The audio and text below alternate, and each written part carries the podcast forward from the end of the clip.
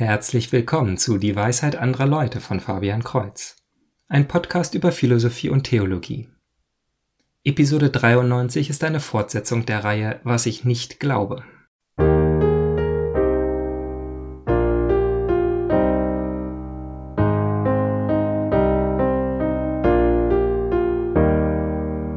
In Episode 91 habe ich über einige Dinge gesprochen, die ich nicht glaube dass die Bibel ein wundersames Artefakt Gottes ohne menschliche Mitarbeit ist? Dass jede Ehre, Anerkennung und Liebe, die wir einem Menschen geben, von Gott weggenommen wird? Und dass alle Heiligen frei von Sünden sind und normale Menschen einfach nicht heilig werden? Heute möchte ich mich mit ein paar Dingen beschäftigen, die ich nicht über mich selber glaube. Erstens glaube ich nicht, dass ich das Gute und Richtige erkennen kann, wenn ich es sehe. Damit meine ich nicht mein Gewissen, welches mich den richtigen Weg leitet. Und niemand würde von sich behaupten, er wäre perfekt. Und doch glauben viele Menschen, dass ihre Urteilsfähigkeit schließlich perfekt ist. Peter zum Beispiel ist auch nur ein Mensch und macht deshalb nicht alles richtig. Vielleicht gibt es sogar Situationen, in denen er nicht weiß, was die moralisch richtige Lösung ist. Aber die richtige Lösung eines Dilemmas, wenn eine weise Person sie Peter nennt, die wird er sofort als richtig erkennen. Peter hat einfach dieses Gefühl dafür. Solange Peter nicht fühlt, dass es das Richtige ist, ist es auch nicht das Richtige. Das Leben ist im Prinzip wie ein Quiz im Internet, in dem die Augen auf die Probe gestellt werden. Zuerst sieht man ein Bild mit geringem Kontrast, in dem die Formen fast nicht zu erkennen sind, weil die Farben so ähnlich sind. Dann kommt die Auflösung. Der Kontrast wird verstärkt und man sieht ganz klar, dass dort die Silhouette einer Ameise erscheint. Mit demselben Grundgedanken schaut sich Peter nun die Lehre der Kirche an. Einiges gefällt ihm, das erkennt er sofort als richtig. Das, was ihm nicht gut gefällt, erkennt er genauso eindeutig als falsch. Doch die Reihenfolge hier ist genau falsch rum.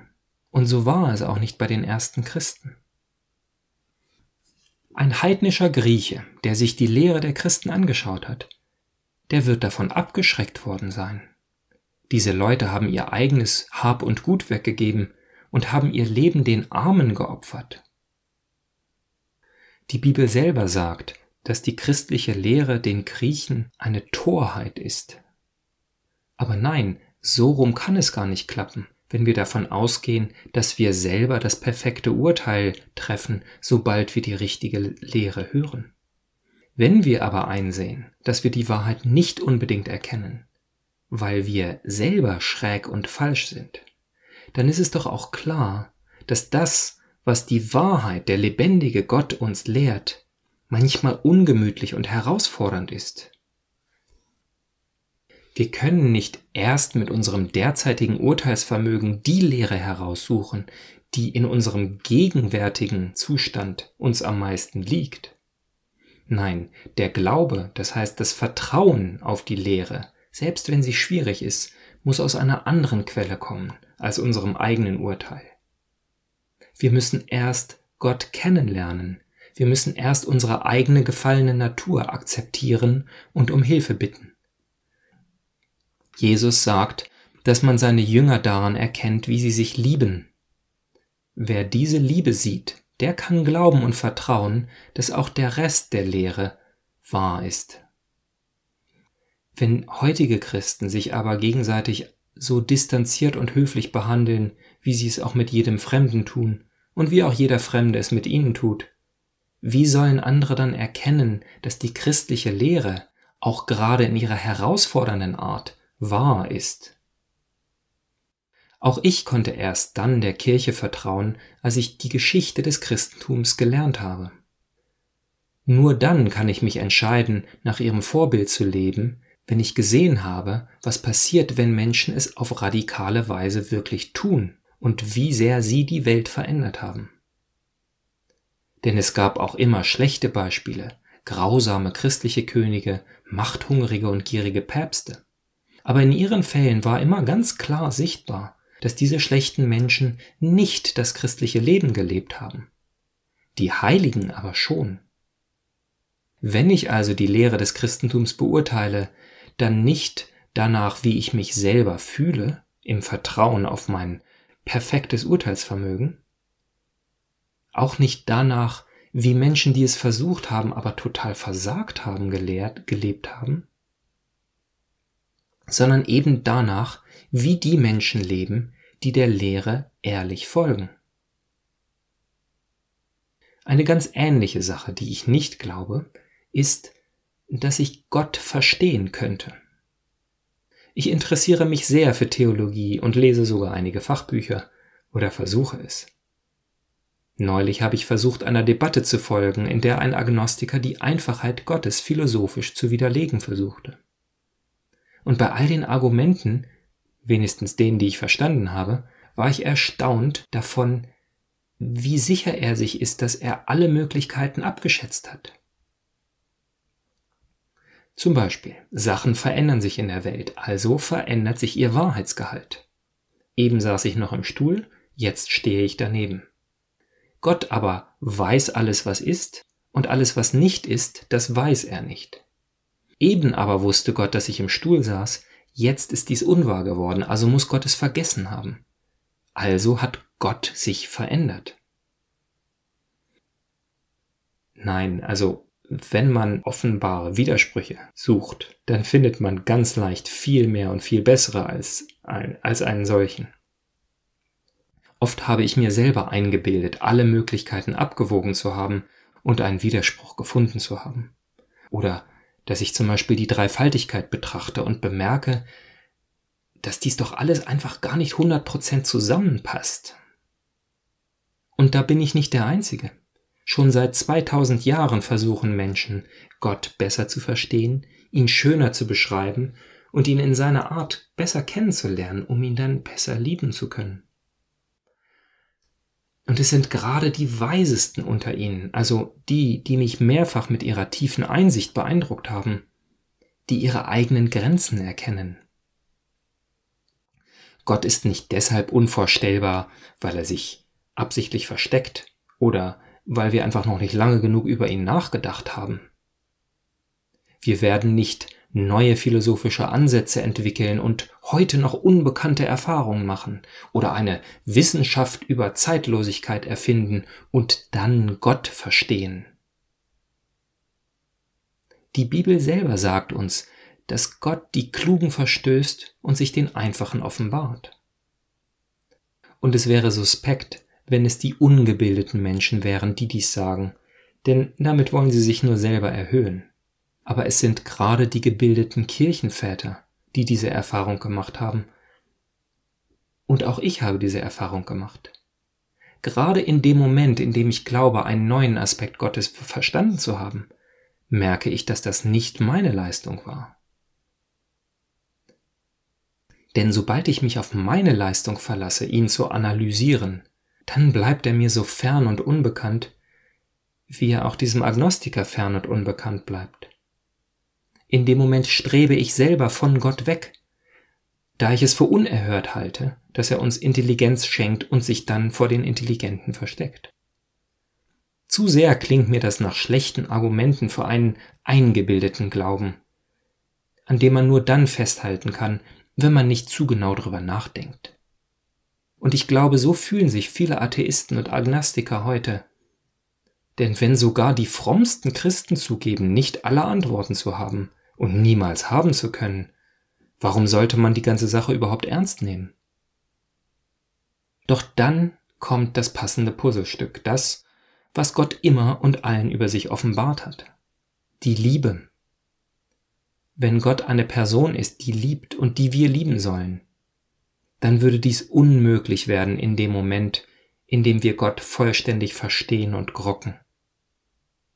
Suchen wir uns denn so einen Partner im Leben aus?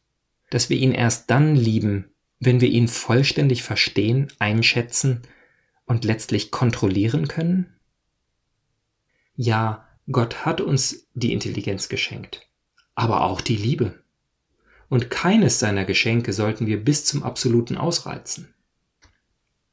Die Intelligenz hat mich näher an Gott gebracht und meinen Glauben verstärkt.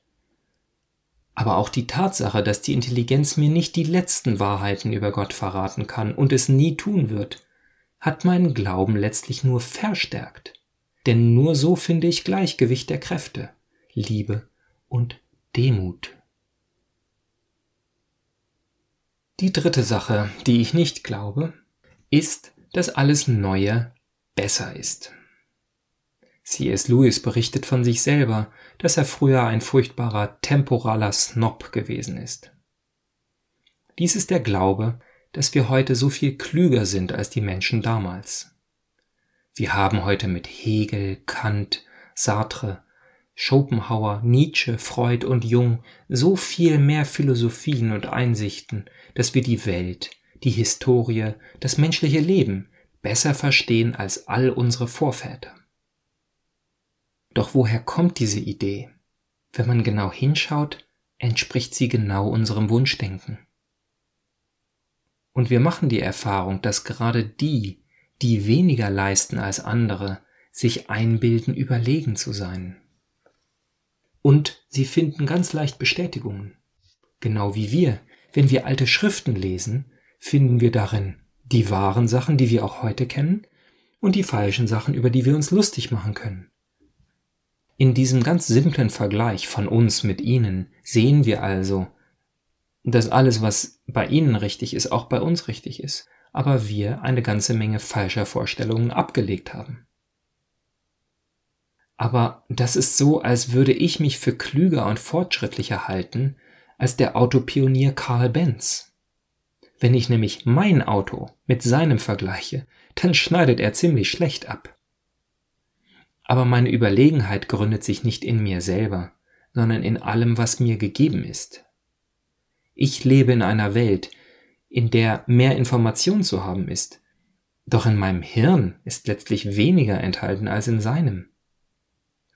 Ich kann mich rühmen, dass ich besser weiß als er, was ein Anschnallgurt und ein Airbag ist und wie wichtig sie sind. Und doch würde, wenn er nur fünf Jahre in meiner Zeit leben würde, er mich in allem sofort überflügeln. Und auf der Ebene der Philosophie haben wir noch das zusätzliche Problem, dass es nämlich auch eine ganze Menge schlechter Philosophien gibt.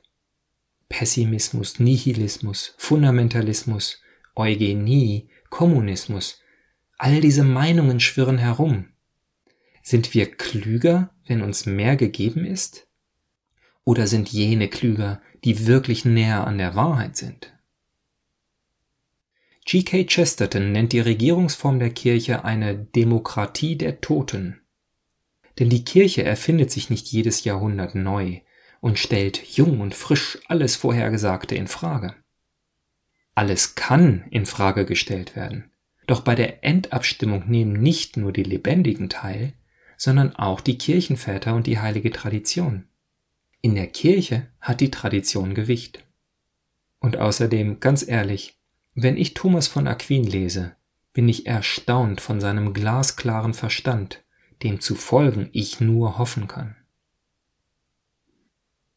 Nun bin ich also wieder nur zu drei Themen gekommen. Ich glaube nicht, dass ich die Wahrheit einfach erkennen kann, wenn sie mir präsentiert wird. Ich glaube nicht, dass ich oder irgendein Mensch je alle Mysterien Gottes aufdecken kann. Oder auch nur, dass das gut wäre. Und ich glaube nicht, dass jeder moderne Mensch automatisch besser und klarer denkt als jeder alte. Was glauben Sie nicht, lieber Zuhörer? Schreiben Sie es mir unter dwal.fabian-kreuz.de. Kreuz mit TZ. Also bis zum nächsten Mal. Gottes Segen.